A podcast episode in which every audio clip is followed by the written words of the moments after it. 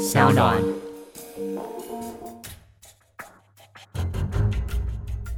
什么是真相？什么是正义？跟着台湾建士权威阿善师，重返那些离奇轰动的命案现场，请听阿善师的见识实录。各位听众朋友们，大家好，欢迎收听今天的阿善师见事实录，我是子荣。在这两集的节目当中呢，我们有一个特别企划。今天呢，邀请到的这位来宾呢，他是单程旅行社的社长小冬瓜。大家知道单程旅行社讲的是什么议题吗？他其实哦是冬瓜礼仪的总经理，同时呢也是首位殡葬业的 YouTuber 啊。在今天的节目当中呢，非常开心可以邀请到了小冬瓜来跟大家分享这些殡葬的经验。小冬瓜你好。主持人好，各位听众朋友，大家好，我是小冬瓜，很高兴可以来到这个节目，跟大家分享一些我的见闻。我们节目一开始，我们先来 review 一下哦。其实冬瓜大哥，您的父亲在之前有非常多的一个经历，在像是电视新闻上面也看到了好多感动人心的这些内容，或者是非常义气。其实冬瓜大哥他在生前做的这个殡葬业，除了自己呢白手起家创立了这样子一个殡葬的系统之外，其实我觉得蛮特别，是他也帮了很多像是无名的这些尸体啊，来处理后续的这些礼仪的过程。那其实真的是非常感动。像是小冬瓜，您自己哦，其实从小就看着父亲来从事这样殡葬业，会不会觉得哎，小时候对于殡葬业会有点畏惧或可怕呢？其实这一点倒是不会，为什么呢？因为我从小有意识的时候，长大的环境其实家里就是开殡葬业的，嗯，那所以因为当时由于殡葬业跟家里是在同一个地方场域，也因此就是每天我从房间门出来，可能就会看到一堆骨灰罐、一堆棺木。这就是我的然后生活环境。那时候甚至也会跟着爸爸一起去殡仪馆、去火葬场，然后到处跑跑跳跳。所以那个时候殡葬或者死亡这种人家说避之唯恐不及的事情，那在我的眼中其实就是一个非常稀松平常的小事。嗯，如果真的要讲，就是我有时候反而会觉得说，在我的工作场域当中，其实会反而会看到很多人性对于执念有一些执着的一些欲望。那那些东西反而对我来讲，我觉得是比较可怕的。比如说以前在一些比如命案现场，或是一些凶杀案的一些状况当中，就会看到。多半都是为了钱、为了权力、为了欲望，在这个过程当中，他可能泯灭掉他自己的人性，然后去做了一些不是那么好的事情。而在那个当下当中，我们在服务往生者的过程，记得那时候很多菜鸟来公司上班的时候，他们会有一些紧张。嗯，那我爸爸就常常在讲说：“那你有什么好怕的？今天你来是来帮助他，是来协助他的。所以这个东西来讲的话，就是不要感到害怕，我们就是好好做好我们的本分，做好我们该做的事情。”有时候进一步会跟警方啊，或是阿善师其实跟我爸爸也有些私交，是对对对。那那个时候，其实小时候有时候看着大人们在聊一些事情的时候，你在听那些故事的过程当中，你有时候往反而会觉得啊，活人真的永远都会比死人还要可怕。对呀，其实像我们之前阿善师的监视实录，我们也曾经访问过了接体师大师兄，是因为优秀。对啊，在殡仪馆其实也是我们可能避之唯恐不及的一个场所。那那时候其实也问他说：“哎，你会不会觉得很害怕？”但是说永远最可怕的都是。人不是那些鬼或者是灵异的事情，绝对是。对啊，所以其实我觉得可以把这件事情呢换做另外一种不同的思考啦。我们也可以透过这个生命的过程哦，可以有更多不同的这些想法。那像是您自己哦，就从小就觉得说，哎，殡葬等于生活当中的某一部分。但是其实，在小的时候，应该也会有点难跟同学啊、朋友来解释说自己家里面是做什么的吧。嗯，比较困难。呃，以前小时候也闹过一些笑话哦，比如说，记得那时候在读小学的时候，本身个性就喜欢交朋友嘛，也好客，所以很早就可以很期待说啊，是不是有一天就是可以邀请同学们来家里玩这样子？对，那后来哎，好不容易逮到一个机会，那有时候就是同学们就来家里就走走跳跳啊这样子。那因为我刚刚提到，就是我家里的环境是蛮特别的，对那小朋友其实有点反应有点迟钝，他们那时候可能也没反应过来发生什么事情，直到出现了一个状况哦，因为那时候他们刚好就在家里要玩玩到一。然后他口渴了，那我就跟他讲说：“哎，冰箱里面有饮料，你可以自己过去拿。”我就跟他讲在角落，就在那个地方。然后结果他们打开冰箱之后回来，脸色惨白。然后我就问他们说：“哎，怎么了？”他就说：“为什么你们家里的冰箱里面会有人的手指头？”哇塞，好震惊哦！是虎姑婆吗？对啊，这个要解释一下，因为早些年，因为我们办的很多的所谓的无名师，特别是水流师。那你知道水流师的身份哦，特别是那种泡过三五天，那假设身上又没有证件，其实他整个脸会肿跟迷糊一样，就是就算他的家人在面前，他其实也不一定辨识的出来。那也因此，就是我们需要把他的这个手指头的这个表皮，因为他。到了一个阶段之后，它的表皮组织跟真皮它其实会大概会剥落。嗯，也意思就是说，你想象一下，就是你的手指头它的这个最外层的这个皮肤，它会脱离，然后泡泡的变成一种白白半透明的一个薄膜。好，那也因此就是我们会把这个手指头用一个美工刀在手指的根部，然后轻轻的画上一圈，那那个外表皮它就会轻松的剥落下来。那剥落之后，我们会做一些特殊的处理，把它的那个纹路、好指纹做清晰。那压印出来之后，我们才可以把它送到有关单位去比对它的身份。那也因此那时候我们就要把很多的手指头把它贴在那个小盒子里面，然后贴，比如说左拇指、左食指，总之然后就把它就是那放在那个我们的冰箱里。可是这件事情对我来讲，我觉得这很正常啊，这不就是？家里家家家里面应该都会有几根手指头吧？对，然后就直到那一刻，然后才意识到说。我们家真的蛮特别的，哈，就是跟可能一般正常的家庭是有点不太一样，所以到那个时候来讲的话，才会意识到说，有时候在沟通上可能要稍微留意一下，在我们眼中很豁达的事情，在别人眼中可能未必。对，对，因为其实尤其是小朋友，可能经历的还没有那么多，那家里面可能也没有相关亲朋好友过世的这些经验，所以会常常不知道，哎，到底死亡是什么？没错，也算是一个对小朋友的震撼教育吧。是，对啊，所以其实哦，就是邀请朋友来到家里面，当然也是希望呢，可以透过这个互动来跟大家分享，哎，自己。家里面在从事的事情，但是可能真的一般的人会比较不理解，或者是比较难以去接受。但是像是小东光你自己，其实在一个成长的时代当中，那除了比较天真无邪的童年时期之外，到后面有长得越来越大，发现了父亲的工作其实真的是占满他的生活，那就常常呢没有办法陪伴你。所以其实到某一个青春期，或者是在思想比较活跃的时候，会觉得说哇，爸爸都不在身边陪伴自己，所以有一段叛逆的时候。嗯，对，那个叛逆是来自于就是跟父亲有很多观念上价值观的摩擦。比如说，父亲他是上一个时代，他对于家庭的观念，他会认为君君臣臣，父父子子，那像是比较刻板传统教育的，所以他会认为说他所做的一切的努力都是为了这个家庭。那可是你知道，小时候一路看着爸爸这样辛辛苦苦的这样子一路走过来，其实站在他家人的立场，其实蛮心疼的。嗯，那也会希望说他是不是可以多为自己的人生多想一点，多着想，多休息这样子。我有一次，我就很认真的跟我爸爸讲说：“我说，嗯，到了现在这个阶段，我们算不上什么大富大贵，但是至少日子还算过得去。那我会觉得说，你的儿子我现在也大了，在十八岁了，那我也有能力可以照顾好我自己。那你是不是可以不要再那么辛苦，不要再那么把工作占满你的生活？那你的体力也。”不会一直被磨耗，因为坦白讲，做殡葬行业其实是非常辛苦的，因为大概二十四小时随时是要 stand by，那家属一通电话，他就必须要赶到现场，所以呢，对于体力上来讲是一个非常大的磨耗。可是对于父亲来讲，他认为说阿丽娜郎蒂姆巴拉，对啊，我做的这个都是为了你什么的。可是那时候就会有点小时候不懂事嘛，就会觉得说哈什么？为了我，我才不要嘞，就是你要把这个黑锅给我背，我才不背。我就很任性的跟我爸说了一句，我说那你所赚的这些钱，如果你说是为了我，那就是你自己留着慢慢花吧，要我我靠我自己就可以。所以那个时候一气之下，我就连夜就打包行李就离家出走。那这个离家出走，其实一方面也很希望说可以证明自己的能力，在外面闯闯看，然后也告诉爸爸说：“哎，我已经长大了，你不要再那么担心我的状况。”这样子，那个时候来讲的话，也不懂事，那就做了这个决定。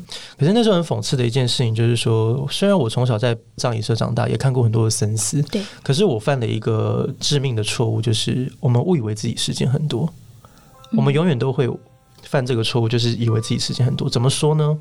就是我那时候离家的时候，我就跟我自己讲说：“哎呀，没关系了，反正就出去闯个两三年嘛。反正我爸那时候才五十，然后他觉得还正正值壮年，对壮年，对啊，所以我出去两年也了不起，五十了，其实也没什么了不起。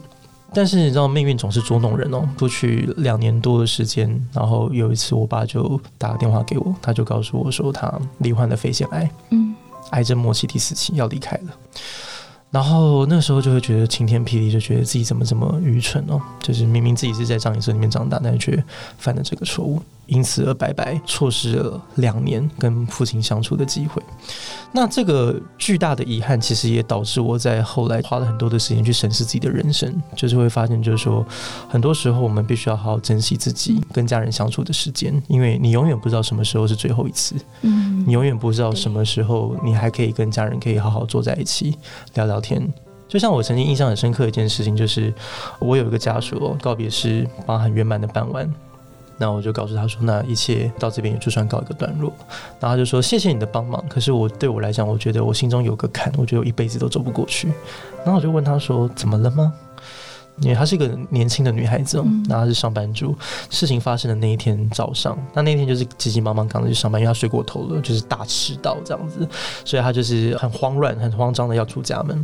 那时候他的妈妈就发现这个状况，就急急忙忙跟在他后头。他就说：“外面天气冷，你赶快披件外套，不然你这样的话你会着凉。”这样子，站在女儿的立场，他会认为说：“就是妈妈平常唠叨也就算了，那到这个时候你还在那边紧急都迟到。”对，然后他就觉得说他妈很啰嗦这样子，所以他就说：“好啦，妈，我知道你真的很啰嗦，没事啊，没事啊，我我会照顾好我自己的。”然后就这样就离开。结果万万都没有想到，就是那天下午，他妈妈就发生心肌梗塞，就这样走了。而因此，他跟他妈妈讲的那个“好啦好啦”，就是你很啰嗦，这件就变成是他跟他妈妈说的最后一句话。所以在这些我所服务的客户身上，或者是我自己身上的这个故事当中，其实都会一直提醒自己，其实很多时候跟家人相处，你真的要好好珍惜。嗯，那这也是我们在工作当中最大的启示。对，其实我觉得每一个人的生命故事真的都很值得启发。不管小冬瓜，你会自己服务了那么多个案，其实我们都知道有四道人生嘛：道爱、道谢、道歉和道别。但是常常就是在一个来不及的状况之下，你没有完成这个手续，当然就会有这个遗憾。但好险就是小冬瓜您啊，到后面呢也跟我们冬瓜大哥算是和解了，当然也是完整了这样子一个冬瓜大哥的一个人生哦。不过很好奇的是，冬瓜大哥。自己对您的看法呢？他是希望你继承他的家业吗？说到刚刚的那个道歉，没有错，就是在病榻上讲人生世道，讲很简单哦，但坦白讲做很难。真的，你就明明知道在那个当下，然后你不说也没机会了。可是如果不是命运把你逼到不得不，有时候你还是没有那个勇气说出口。以我自己的经验来讲的话，我到那个时候我还是会害怕，我不敢跟他道歉。为什么？因为我很害怕不原谅我哦，对，也也是，因为你没有办法期望，就是说你讲完之后，人家就一定得原谅你，没有这种事。那是直到说很后期，因为我父亲住院待三个礼拜的时间，嗯。其实都会反复的问我，他就说：“你到底有没有接我的殡葬的工作啊？那你到底有什么样的想法？”我都不敢擅自做任何的决定，因为我知道在那个当下，你所做的每一个承诺都是非比寻常的，都是一个非常沉重的诺言，这样子，所以我都会很谨慎做这件事情。直到有一天，医生就告诉我说：“就是信宏，你有什么话要赶快跟你爸爸讲，因为在我们最近的检查当中，发现你父亲即将要陷入一个非常深沉的睡眠，而这个一睡之后，他就不会再起来了。”那个时候我才甘愿放下自己的面子，放下自己的很多自以为是的观念。我只有一个念头，就是要跪在我父亲的身边忏悔，就是问他说：“爸，你爱我吗？”然后我爸那时候他就回过神来说：“我当然爱你啊，不然我这些年做了那么多的努力，又是为了什么呢？”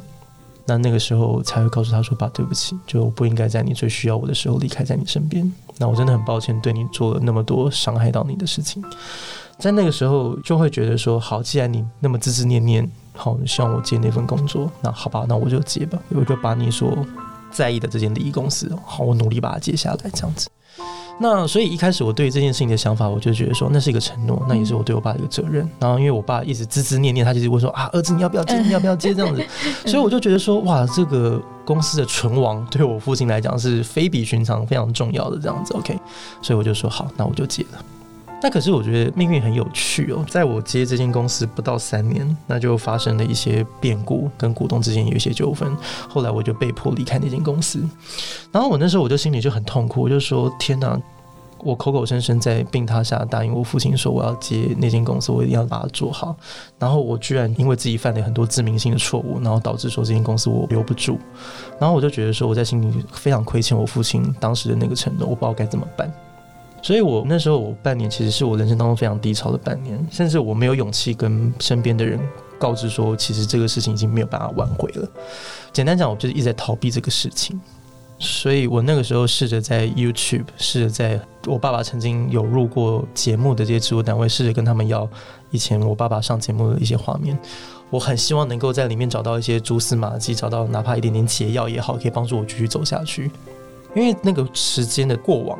我完全不敢看那些内容，因为我每次看，我每次都会掉泪。因为对我来讲，我还是心里有很大的亏欠跟罪恶感，还有对我父亲很多的愧疚跟遗憾，那些很复杂的情绪导致我没有办法好好把那些影像看完。可是到了那个阶段，就是我很希望说，我好想要好好的重新整理一次我跟我父亲的关系，我想要知道到底是怎么的，所以我就试着要从这些录像当中去寻找答案。然后就意外的发现当中有一个节目录影。那个时候他的片段大概是这样，前情提要就是说，那时候我已经离开家里，离家出走了两年多这样，然后我爸其实也联络不太到我，那他其实很痛苦，就是他不知道该怎么跟儿子沟通。主持人就引导我父亲说：“那有什么话你想跟儿子说，你就借由电视机的方式跟儿子讲吧。那也许你现在联络不到他，但是未来也许他看得到。然后因此，我爸在他过世的前一年，他留下了一个印象。那段话简单讲是这样，他就讲说：我知道我不是一个成功的父亲。”可是我尽力了，我很希望在我有能力的时候为你多铺一点路，你才不会像我小时候一样过得这么辛苦。然后在那一刻当下，就是我觉得我的人生就得到了一个解脱，就是因为我知道说，很多父母其实不太擅长言语，嗯，他们不太会表达他内心最真实的想法。我那时候在冰榻下，我一直误以为说，爸爸整天问我说，你要不要接，你要不要接，你要不要接冰葬业？我那时候我以为的是，他很希望说我把这间公司传承下去。可是到那一刻，我才理解到，说其实真正的不是那间公司，而是我。他自始至终，他挂念的其实一直都是我。他很希望说，有那间公司，至少不要讲说大富大贵，但至少三餐五鱼，有顿饭可以吃，那是我爸爸辛辛苦苦打下的基础。他只希望我可以过得好。因为我过去是做艺术、平面设计跟摄影这样，然后我爸是比较传统观念的，他一直觉得说你做那工作一定会饿死这样。很多家长都是这样的想法，他就说你做那一定会饿死这样。所以在那刻当下，我就知道说，原来其实他自始至终最在意的其实还是我。我那个时候就重新去思考，到底殡葬业对我的意义是什么。在一开始接人家问我说你为什么一开始会接下爸爸公司？平常心讲就是一个不得不。你说我真的喜欢吗？我也不知道，我只知道说我非做不可。嗯，因为你不可能当下就说好我不做了，把公司关门大吉。那那些家属怎么办？他的家人刚发生丧礼的一些事情，你要帮他把这个整个告别式圆满，你还有后面的百日对你还是后续的一些仪式要做，那个不是你说断就可以断的。所以我一开始在接的时候，我也没有想太多，我只是觉得说那就是一个责任，就把它做完吧。而且坦白讲，我那时候接的时候其实才二十三岁，好年轻呢。所以我不认为说我有那个能耐，因为你知道，知道开间葬仪社不是开间早餐店啊，它其实背后有蛮多很复杂的一些人脉往来，那个关系并不是一个二十三岁的孩子驾驭得住的。就我现在看，我觉得也是一样。所以我那时候其实对自己平常心讲没有那么大的自信，觉得说我可以把这间公司经营下去。可是直到那次人生的重新归零，让我重新去定义，就是说，好了。那我现在有选择权了。对，那个时候是没得选，我不得不。那现在我有选择权了，那我可以回去做我的设计，做我的艺术家，做我的摄影，还是我要继续做我的殡葬业？在那个时候，我花了一点时间去重新思考我的一个定位，这样子。那我就意外发现说，在过去那几年的累积，让我观察到一个现象，就是说，台湾现在的社会其实对于传统商礼。的认同度跟价值观其实有很大的差异，跟上个时代有完全不一样的一些想法。没错，所以呃，甚至有些年轻时代他就很坦白的告诉我说，其实我你要如果要问我，我根本不行，我只是因为长辈他们要做，我就跟着做。可是，如果你问我说我的告别是我的死亡，我想要怎么做？我希望我能够自己安排。没错，所以我就发现到说，原来民众的价值观跟现在所有的这种观念跟知识，其实已经有很大的差别。那我算是蛮幸运，就是我算是比较新生代殡葬业的一个礼仪公司的代表，所以也许我有那么一点点的话语权，可以跟大家分享我的一些观点。也因此，我就觉得说我有个使命感，我觉得我可以为大家带来一些改变。所以也因此，这个热忱就是让我觉得说，我希望能够为环境做点什么，希望能够改变大家对于殡葬业的认知，然后以及自己对于死亡的看法。所以也因为这个热忱，然后让我去思考说，我想做的其实坦白讲，并不只是一个殡葬业，而是我希望能够透过一些方法，透过一些工具，举例来讲，比如说我像现在也做 YouTube 频道，也开始做一些教育讲座，就是很希望说。能够让大家过去一直避而不谈、感到忌讳的死亡议题，可以拿在台面上跟大家一起来畅聊，然后一起来沟通彼此的一些想法，也可以借此就是降低我们对于死亡的恐惧。嗯，对，那这就是我很期盼、很想做的。因为很多时候我们对于死亡的恐惧是来自于未知，对未知，因为我们不知道会发生什么事情。所以如果说我们能够预先做好更多的理解以及准备，甚至是什么讨论，好跟家人之间的讨论。那我相信，其实当有一天我们死亡来临的那一刻，我们对于死亡的恐惧就不叫不会这么多。对，这是我始终一直相信的。对，因为像我那个时候，我父亲过世的时候，我也在人生当中第一次真正成为了所谓的家属。而在我那个过程当中，大家可能所想象的画面就是说，你是一个葬仪社长大的孩子，你又是一个礼仪公司的老板，在那个当下。照理说，在处理亲人的伤势，应该是非常简单的吧？驾轻就熟，驾轻就熟，piece of cake，没有错。在过去我也这么认为。可是你知道，代际母系拱狼兄，你看人家肝单，就是当我父亲他罹患癌症，你开始要去处理一些身后事的一些事宜，包含殡葬的事情啊等等这些。才发现到说，原来殡葬礼仪这件事情，其实它占这个比重其实非常小一块。其实你还有很多的面向是我们过去从来没有讨论跟面对的，比如说医疗的决定，对，什么时候该放手，嗯，什么时候不要再继续抢救了，这个东西很多家人甚至根本都没有讨论到过这一块。那倒下来以后处理殡葬完的事宜，遗产的继承、法律的继承，这也都是一个很大的问题哦。这也不怕大家笑，我父亲过世已经第七年了。我到现在还在因为我父亲的遗产官司，到现在还在上法院，而且这个官司很显然今年还是不会结束。所以你要知道，就是丧礼就是一个两个礼拜，不管你办的好或不好，两个礼拜就结束了。可是很多你身后事的安排，如果你没有预先做好规划，其实很容易会造成家人一些负担或是困扰的。但是我也不知道责怪我父亲，因为这个都不是他乐意所发生的，因为他那个时候知道他罹患癌症到他过世，其实前后不到一个月。嗯，好快哦，快了吧，一个月。但还有更快的，还有那种就是完全无预警，然后可能因为一个车祸还是因为一个意外就离开了，那怎么办？如果我都这样子，那那些人该怎么办？那其实是更可怕的。所以，当我后来发现，就是说我在处理这个过程当中，就你知道有点滴滴答答，也因为仓促，因为这个没有办法，因为现在台湾的智商其实越来越短，从以前三个礼拜到现在大概一两个礼拜就要把这个事情给圆满掉。那你就会发现说，有太多你根本过去从未接触过的事情，你要被迫在那么短的时间去做准备。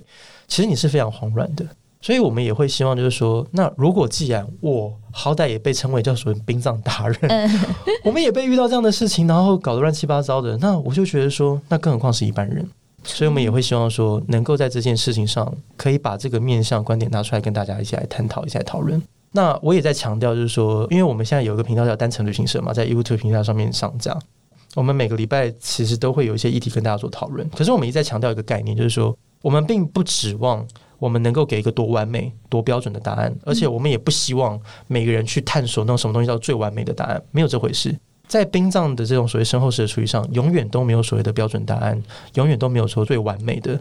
有的只有什么最适合你的答案，如此而已。所以，我们需要花时间去探索，花时间去了解，甚至要花时间去沟通。嗯，其实我在前一阵子，我刚好也花了蛮多时间来看这个单程旅行社的这个 YouTube 频道。其实发现它真的是一个算是生命教育的一个平台或者一个推广的园地，因为在当中我包含了非常多不同的分类。就您最熟悉像丧葬费啊，如何去谈，甚至是有哪一些的 mega，然后我们要怎么去选择一块适合自己家人的，比如说墓地等。等等的，其实有很多不同的类型之外，其实我觉得也谈到了很多是关于这家属他的心情的照顾。其实我觉得每一个面向都帮大家照顾到，也要花蛮多心思去规划的吧。对，单身旅行社的原型是这样子，就是说我一开始在建立一个频道的时候，很多人会很好奇问啊，你就是一个礼仪公司，你为什么不要用葬仪社的名义来讲？那我在讲说，因为凭良心讲，就是虽然说我们已经比一二十年前要开明很多，但到了现在，其实还是会有很多人对死亡有些恐惧，没错，有些距离感。所以我就呃想起了我小时候的一个故事哦，因为那个时候我们家在新宁宫附近，其实有很多的旅行社，所以因此电话号码其实蛮接近的，所以常常会有人因为不小心拨错了几个号码，然后打到我们家里面来订机票这样。哦，真的。对，所以那个时候就电话响起来，就说：“哎，你好，你好，我想要订一下那个从哪里到哪里的机票这样子。”之前如果说有认识我父亲的人就知道，我父亲是一个非常幽默的人，所以他接起电话的时候，他也没有急忙说哦不没有，我们这边没有，不是，他就讲说哦有啊，我们这边有在专门帮人家做一些旅游的安排这样子，然后我们也特别帮人家去订机票，说有有，我们有帮忙在办这些业务，可是我们这个公司比较特别，我们只办单程。嗯，他说单程什么意思？说我们装办单程就是我包去不包回，哦送你出去不接你回来。他说：“你们这间公司怎么那么奇怪啊？怎么就是只把人接出去不接回来这样子？”然后我父亲就接着说：“他说，呃，这样说好了，就是我们公司专办两种签证啊，一种是天国，一个是西方净土，这样 看你要选哪一种。”对。然后对方听懂就说：“哦哦哦，不好意思，我打错了。”就对。哎，可是这件事情其实对我蛮大的影响，就也是为什么我把它拿来变成就是这个频道的最主要名字最主要的原因。我觉得用旅行社的一个意念来解释身后这件事情，我觉得再贴切不过。为什么？就像旅行一样，有的人喜欢跟豪华旅游团，有些人喜欢当背包客，有些人可能喜欢去东亚，那有人喜欢去欧洲，每个人都不一样。那重要吗？不重要，那不关你的事。嗯，身为旅行社的职务，好，我们的职责所在就是怎么样确保他这个一路上好旅途是安心。是按照他所期望的方式去进行的。更重要的，为什么要用单程旅行社这样的一个概念？最主要就是要拉近人们对于死亡的恐惧。没错，所以我们用这样的方式，然后来取这个频道。那接下来，诶，那内容要怎么做？那我们就开始去思考，就回顾我当时在呃面对我父亲的身后事处理完之后，内心的很多的一些心得，我把它整理出来。就是我们刚刚提到嘛，人对于未知有很多的恐惧，也因此有一次我就拿了一张 A4，然后洋洋洒洒列了一堆，如果我今天有一天死亡了，我可能会造成我的太太、我的小孩什么样的一样困扰，我把一个一个列出来，然后最后把这些问题大概分为五类，那分别就是殡葬、法律。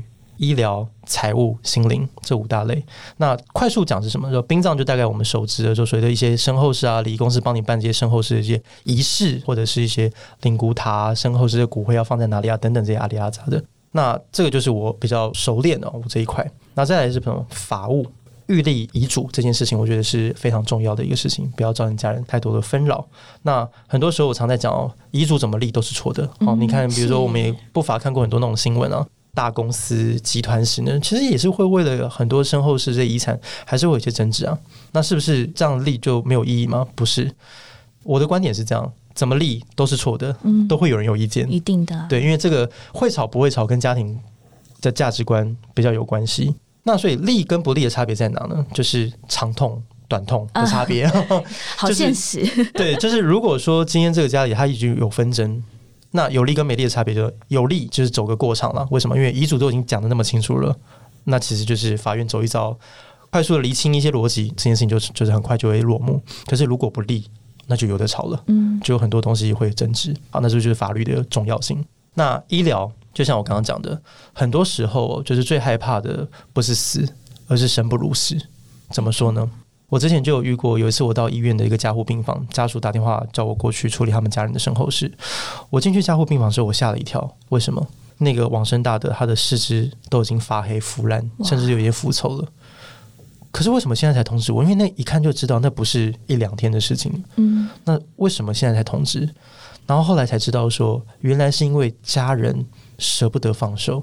所以在我到院之前，总共打了一百多支的强心针。天哪！那因为就在生理真相上，他有轻微的脉搏，也因此在医学上他是还活着。可是，在我们明眼人的眼中，我们很清楚知道说他已经离开了。所以这个也给我一个很大的震撼，就是说我们有一天都会面临到这个状态。那什么时候？该让自己人生选择放手的那个时机，我觉得是一个非常大的学问，所以也因此要好好去做一些了解。所以像这几年就是有了病人自主权利法，那这个有机会就再跟大家分享。但是这也是一个很重要的课题，也鼓励大家可以去做一个签署的动作。那这个签署，坦白讲，形式意义大于实质意义，最重要的还是什么？还是要跟家人做沟通。然后，所以医疗部分大概是这样。那再的话就是财务。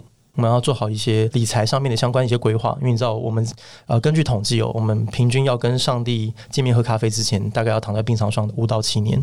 那这段时间，你的医药费、照顾的费用等等这些预算，你是不是已经准备好了？那以及就是说，当你今天倒下来，你所产生的一些，比如说贷款一些负担，会不会造成家人的一些累赘？好，或者他们一些很沉重的一些包袱。那所以，如果我会的话，你是不是也要预先做好一些准备跟规划，而不会说，当有一天你离开的当下，家人除了要伤心难过、处你身后事之外，还得去烦恼，说我下个月的房贷该怎么办？像之前就有一个很著名的一个案例哦，就是有一个知名的艺人，他的收入照理说也是非常好的，也因此他买了一个好房子，跟太太就是共住一个爱的小窝。那按照这个名人他的收入来讲，其实完全没有问题的，他去付那个房贷，真的也是啊小菜一碟哈，这是非常轻松的事情。可是万万都没有想到，这个名人他发生了一个意外，身故了，而且那个是迅雷不及掩耳，完全就来不及做准备的。那也因此，他那个房子的这个房贷瞬间就变成他伴侣、他配偶的这个经济上非常大的负担。所以后来看到这个新闻的报道，不到一年的时间，这个房子就被迫贱卖。那我相信，对于他的伴侣来讲，是一个非常心痛的事情。像我自己知道这个状况之后，哎，我有反思，就是说，哎，对，像我自己买了房子，我房贷也还没有缴完。那所以我就配置了一些理财的规划。当我有一天身故的时候，啊，我就会有一笔预算，可以让我的家人那可以做充分的这个准备。他要卖不卖随便他们，但是至少他们有选择的权利。最后就是心灵，心灵也就是我在后来办课程的这几年，其实慢慢观察到，就是说，其实回归到最后，人的心灵其实是一切的根源，也是最重要的。就是我们一定要让自己的心找到一个家，嗯，有一个够强壮的一个心理素质，你才有勇气去面对死亡。那如何做到这件事情？我觉得是非常重要的。为什么这么说呢？因为你要知道，像那种电影情节当中，主角过世的时候，有一群家人围在身边，告诉他说：“你放心的去吧，我们好好照顾我们自己。”那个是只有电影才会发生的。真实的人生当中，你要咽下最后一个气，有大部分的情况，很有可能你面对的只有医院的天花板跟卫生器具，你的家人是不一定在身边的。所以，你有没有勇气去面对那种死亡的孤独感？这是一个你需要跟心灵对话才会有的勇气，而且你要知道，人生不变的就是一切都在变。所有的亲密关系到最后，他永远都不会陪伴你到最后。真正能够陪伴你到人生最后终点的，只有你自己。